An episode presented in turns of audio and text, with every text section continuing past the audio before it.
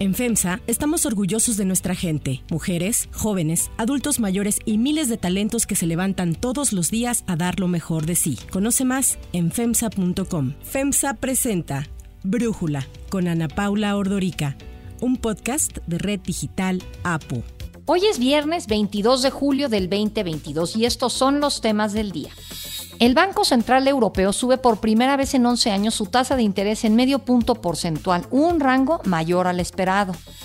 Estados Unidos imputa a cuatro personas por la muerte de 53 migrantes al interior de la caja de un tráiler en San Antonio, Texas. 27 eran de origen mexicano.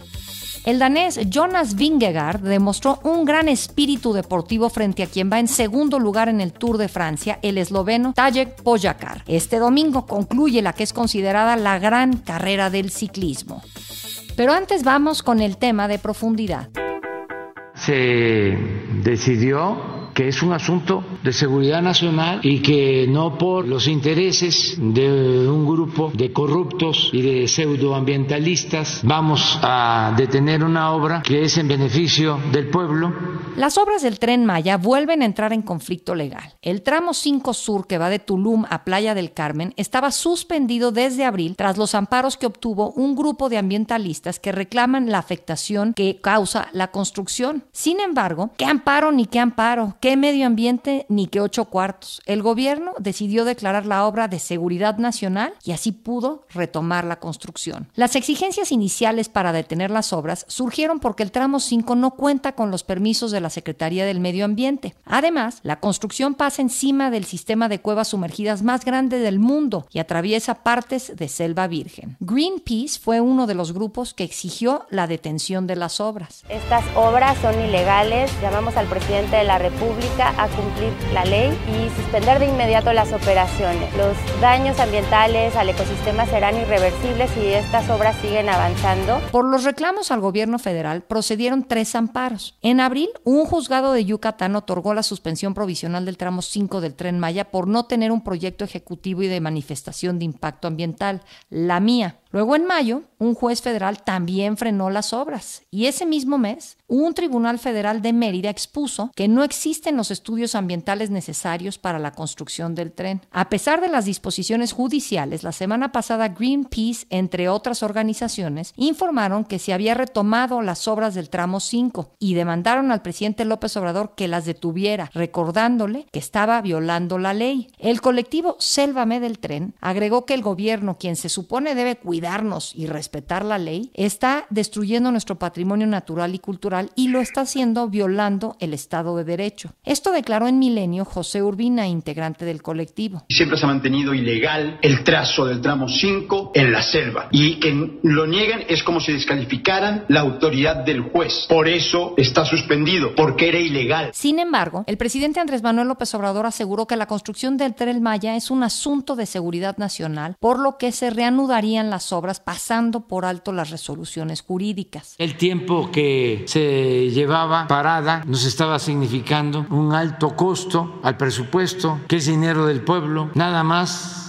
por intereses políticos de estos conservadores. La Ley de Seguridad Nacional establece como objetivo principal las acciones para mantener la integridad, estabilidad y permanencia del Estado mexicano, es decir, se debe proteger la soberanía y el territorio de espionaje, terrorismo, genocidio, entre otras amenazas. En noviembre del 2021 se publicó en el Diario Oficial de la Federación un acuerdo en el que se declara la realización de proyectos y obras de gobierno como un asunto de interés público y de seguridad nacional. Con este decreto se busca acelerar los procesos de los proyectos de infraestructura presidenciales. Tomando como base el acuerdo del año pasado, el Consejo de Seguridad Nacional, encabezado por el presidente, determinó que la construcción del tren Maya es de seguridad nacional por las vías férreas. Por ello, tanto la Secretaría de Gobernación y la de Seguridad Pública determinaron que se reinicie la construcción y ahora serán ellas las que lleven las obras del tramo 5. Sin embargo, según lo establecido en la ley de amparo, no se puede puede suspender los asuntos que contravengan disposiciones de orden público como las acciones militares para proteger la soberanía de México. Pero interrumpir las obras del tramo 5 no va en contra de esto y los amparos no pierden su efecto. La suspensión de la obra es vigente hasta que se resuelva el juicio y de no cumplirse la penalización puede ser desde una multa, la deshabilitación y destitución del servidor público hasta penas en prisión. Inclusive el caso podría llegar a la Suprema Corte. Como siempre, las autoridades afirman que no están violando ningún amparo y que todo va de acuerdo a la ley. Fernando Vázquez, vocero de Fonatur, declaró lo siguiente. Es una facultad del titular del Ejecutivo impulsar acciones en materia de seguridad nacional y una de estas acciones pues es promover el desarrollo económico, social y político del país y de sus habitantes. Quien se pronunció también en contra del tren Maya es nada más y nada menos que Estados Unidos. En un comunicado enviado el 11 de julio, la representación comercial estadounidense dijo que la obra puede violar el TEMEC en cuestiones ambientales por no contar con la mía. Un juzgado en Yucatán estableció para el primero de agosto una audiencia para resolver si se violó la suspensión de las obras del tramo 5 del tren Maya. El análisis. Para profundizar más en el tema, le agradezco a Gerardo Carrasco, abogado, especialista en amparo y litigio administrativo, platicar con nosotros. Gerardo, a ver, ¿puede el tren Maya considerarse una obra de seguridad nacional? ¿Lo puede declarar así unilateralmente el presidente? Técnicamente sí, pueden declarar como de seguridad nacional ciertos avances, procesos o ciertas instalaciones del gobierno, pero sin duda, en términos de la propia ley de seguridad nacional, pues una obra de infraestructura de este tipo no puede ser catalogada como de seguridad nacional, ¿no? De seguridad nacional puede ser la adquisición quizá de buques de guerra, de tanques, de helicópteros del ejército, quizá ciertos eh, puertos estratégicos, aeropuertos militares, pero pues para nada un tren que pretende pues servir a la población en general y ser meramente turístico, ¿no? Como bien señalas, el gobierno pretende eludir el cumplimiento de estas suspensiones judiciales, pero también hay que agregar en términos de seguridad nacional o lo que el gobierno llama seguridad nacional, de ninguna manera se encuentra por encima de las leyes o del derecho mexicano en general, ¿no? Es distinto, por ejemplo, a lo que se indica en el derecho americano, norteamericano o la famosa Patriot Act. El propio artículo cuarto, aterrizando un poquito el tema de la ley de seguridad nacional, indica claramente que la seguridad nacional se encuentra subordinada a una serie de principios. Dentro de ellos el principio de legalidad y el principio de respeto a los derechos fundamentales y a las garantías individuales. Las órdenes judiciales dictadas en un juicio de amparo tampoco se pueden encontrar subordinadas a la seguridad nacional, sino a lo que le indiquen a un juez de distrito, como el de Yucatán que dictó estas suspensiones, los tribunales de jerarquía superior. En, en México existe la división de poderes y es el poder judicial el que revisa al poder ejecutivo, nunca al revés, ¿no? O sea, si un juez de distrito dicta un orden de suspensión, que muchas veces en las mañaneras se confunden con amparos, el presidente habla de amparos, pero realmente son suspensiones, la suspensión puede ser revocada únicamente por el mismo juez si es que se le presentan elementos eh, supervenientes o hechos novedosos para que él mismo pueda modificar sus efectos o revocarla, o por parte de quien le revisa al juez, que no es el presidente, no es el secretario de la defensa, no es el Consejo de la Seguridad Nacional. Quien revisa al juez es un tribunal colegiado en segunda instancia o en todo caso la Corte si decide atraer el asunto por considerarlo importante y trascendente. Me acuerdo que el AIFA, el Aeropuerto Internacional Felipe Ángeles, también vivió algo similar en donde hubo unas quejas judiciales en contra de su construcción y el presidente lo declaró como un asunto de seguridad nacional y por eso pudieron seguir adelante con las obras. ¿Cómo se diferencia el AIFA y el tren Maya o son lo mismo? Mira, conozco bien ese asunto porque yo fui abogado activo y litigante dentro de esos 150 amparos que promovimos en contra de la construcción del aeropuerto de Santa Lucía. O sea, por un lado, lo platicamos aquí varias veces. Claro, y por un lado teníamos suspensiones que detenían del inicio de las obras de Santa Lucía y teníamos también suspensiones que ordenaba al gobierno a que conservara las obras de Texcoco. Y allá, por presión política, y lo digo con toda responsabilidad, al juez que llevaba los 150 amparos que se promovieron, pues a solicitud de Sedena, es decir, ahí cuidaron un poco más las formas, se presentaron lo que se conoce como solicitudes o incidentes de modificación de la suspensión. Entonces, aunado a la presión política y de facto, el juez decidió, motu propio, revocar hasta la última de las suspensiones que se tenían eh, otorgadas, que eran más de una docena de suspensiones. Aquí en el caso del tren Mayana Paula, ni siquiera se ha guardado esa forma, ¿no?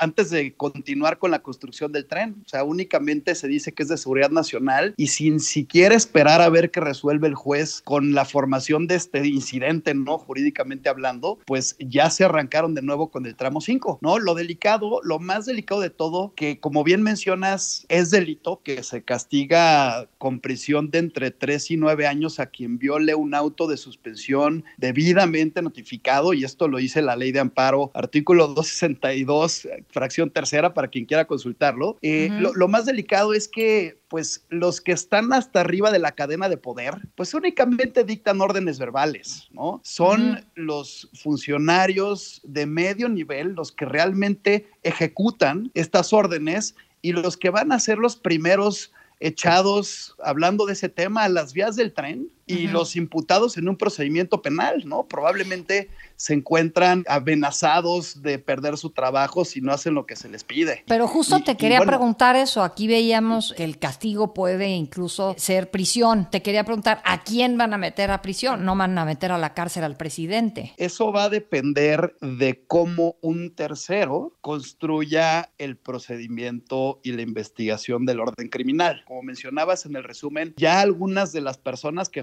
en uno de los amparos, pues denunció ante el juez la violación de la suspensión. El juez probablemente dará vista, así se le dice, al Ministerio Público Federal. Sin embargo, como lo hemos platicado tú y yo también en este espacio, la Fiscalía General de la República no se ha caracterizado en este sexenio por su independencia ni su autonomía. es muy probable que no veamos castigo alguno, por lo menos mientras sigamos con este estilo de Fiscalía General de la República, sobre todo en tratándose de uno de los proyectos de infraestructura más importantes de este sexenio. Lo que queda es tratar de, pues las personas que están litigando esos asuntos, de seguir ejerciendo presión y pues buscando que se recapacite por parte del gobierno de que lesionar el Estado de Derecho de esta manera, pues es algo que puede traer consecuencias irreversibles para el orden jurídico mexicano. Gerardo Carrasco, como siempre, muchísimas gracias por platicar con nosotros.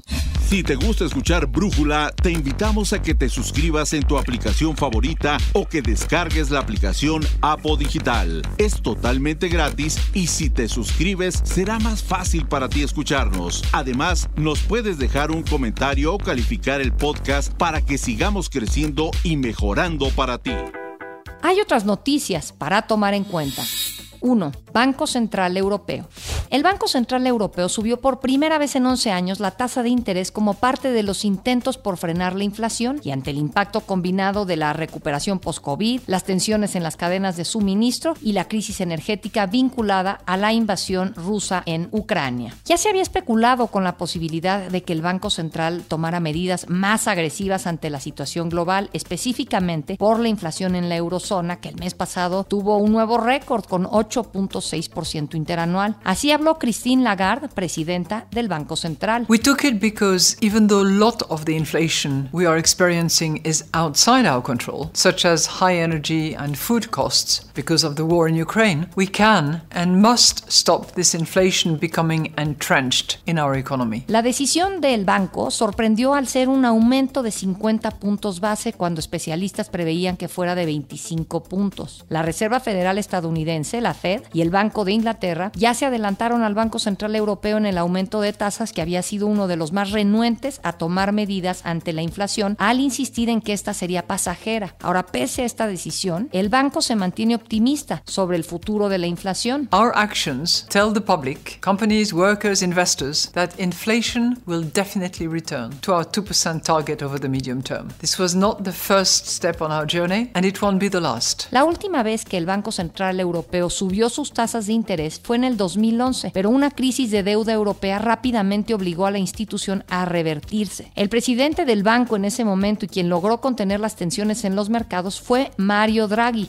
quien hoy vuelve a estar en las noticias porque presentó su renuncia como primer ministro de Italia y ayer se la aceptó el presidente Sergio Mattarella. 2. Justicia para migrantes.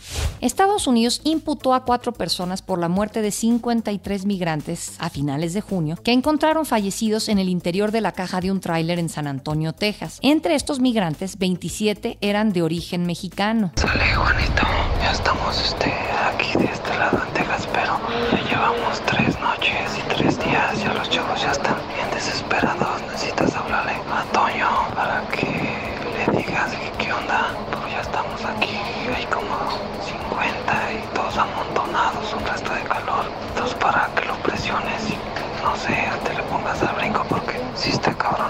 En lo que el gobierno ha calificado como el incidente más mortífero de la historia de Estados Unidos en relación con el tráfico de personas, un jurado emitió una acusación formal contra Homero Zamorano Jr., Cristian Martínez, Juan Claudio de Luna Méndez y Juan Francisco de Luna Bilbao. En caso de ser encontrados culpables, podrían enfrentarse a cadena perpetua o incluso pena de muerte. Uh, looks to be about 60 people that are inside. Uh, looks like uh, quite a few of them are already deceased. We're going to start sorting through the ones that are currently breathing. Uh, none of them are able to talk as of yet, but we do have a lot of uh, snoring respirations. I can count at least 10 that are that have snoring respirations. All all patients will be priority one. I'm counting right now about 12 that are breathing. We're trying to attempt to take ones that are breathing off of the truck right now. Esta fue la llamada que los bomberos hicieron al 900 11 al llegar al lugar en donde detuvieron a Zamorano después de descubrirlo escondido en unos matorrales cerca del tráiler. Y aunque en un primer momento se hizo pasar como víctima, la policía revisó varios videos de seguridad y analizaron una serie de comunicaciones vía telefónica entre ambos sujetos. 3. Tour de Francia. A menos de que algo extraordinario suceda, todo apunta a que el danés Jonas Vingegaard se alzará con el triunfo el próximo domingo cuando finalice el Tour de Francia en París. Esto después de llevarse la etapa 18 del circuito. Con solo una prueba importante restante, una contrarreloj de 41 kilómetros programada para mañana, el danés y el líder de Jumbo Visma parecen tener prácticamente seguro su primer título del Tour. Durante la etapa 18, Vingegaard protagonizó un hecho que le ha dado la vuelta al mundo. Para Brújula, David Feitelson, periodista deportivo colaborador de ESPN, nos lo narra. Tuvo un aspecto realmente llamativo. Me parece que más que una hazaña deportiva fue una propia lección de vida, vamos a llamarla así. Resulta que estaban disputando la etapa principal en los Pirineos, desde Lourdes a Guatacam, la etapa 18. Se llega a París el próximo domingo y la estaba disputando Tadej Pogacar, que es un joven de 23 años, esloveno que ha ganado dos veces consecutivas el Tour de Francia. Y la gran sorpresa que es Jonas Vingegaard, un ciclista danés que se ha hecho el suéter amarillo de líder y que amenaza con quitarle el suéter a, a Pogacar. Pero resulta que Pogacar se cae en una de las curvas en el descenso y Vingegaard, sabiendo que si él continúa puede sacar más tiempo y asegurar el Tour de Francia, se detiene, va por él a la cuneta a un lado de la carretera, le ayuda a recuperarse y marcha junto con él ya una vez que está recuperado. Una muy buena historia en este deporte donde dicen que lo más importante es ganar. No, yo creo que hay cosas más importantes como la que vimos hoy de Vingegaard, que va a ser un legítimo y un maravilloso campeón del Tour de Francia. Sin embargo, la noticia que ha acaparado la atención en torno al Tour no es el posible triunfo de Vingegaard, sino cómo esta edición 2022 puede acabar sin ninguna victoria de los tres grandes países mediterráneos, ni España, ni Francia, ni Italia. Algo que nunca en los 119 años del Tour ha ocurrido. La prensa europea se ha referido al Tour de Francia 2022 como la posible cosecha de la nada David Feitelson nos habla de esta situación que enfrentan los países que solían dominar la competencia. Hay una estadística realmente alarmante en ese tour, alarmante para sobre todo algunos países que tradicionalmente han dominado el ciclismo. No tenemos un ganador de etapa de un ciclista francés, italiano o español. Increíble. El tour dominado por un danés, después le sigue un corredor de Eslovenia como Poacar y corredores de otras nacionalidades como Nairo Quintano, el colombiano. Yo soy Ana Paula Ordorica. Brújula lo produce Batseba Feitelson. En la redacción, Airam Narváez. En la coordinación y redacción, Christopher Chimal. Y en la edición, Cristian Soriano. Los esperamos el lunes con la información más importante del día. Que pasen un muy buen fin de semana. Oxo, Farmacias ISA, Cruz Verde, Oxo Gas, Coca-Cola FEMSA, Invera, Torrey y PTM son algunas de las muchas empresas que crean más de 245 mil empleos tan solo en México y generan valor como parte de FEMSA. Presentó Brújula con Ana Paula Ordorica, un podcast de Red Digital APO.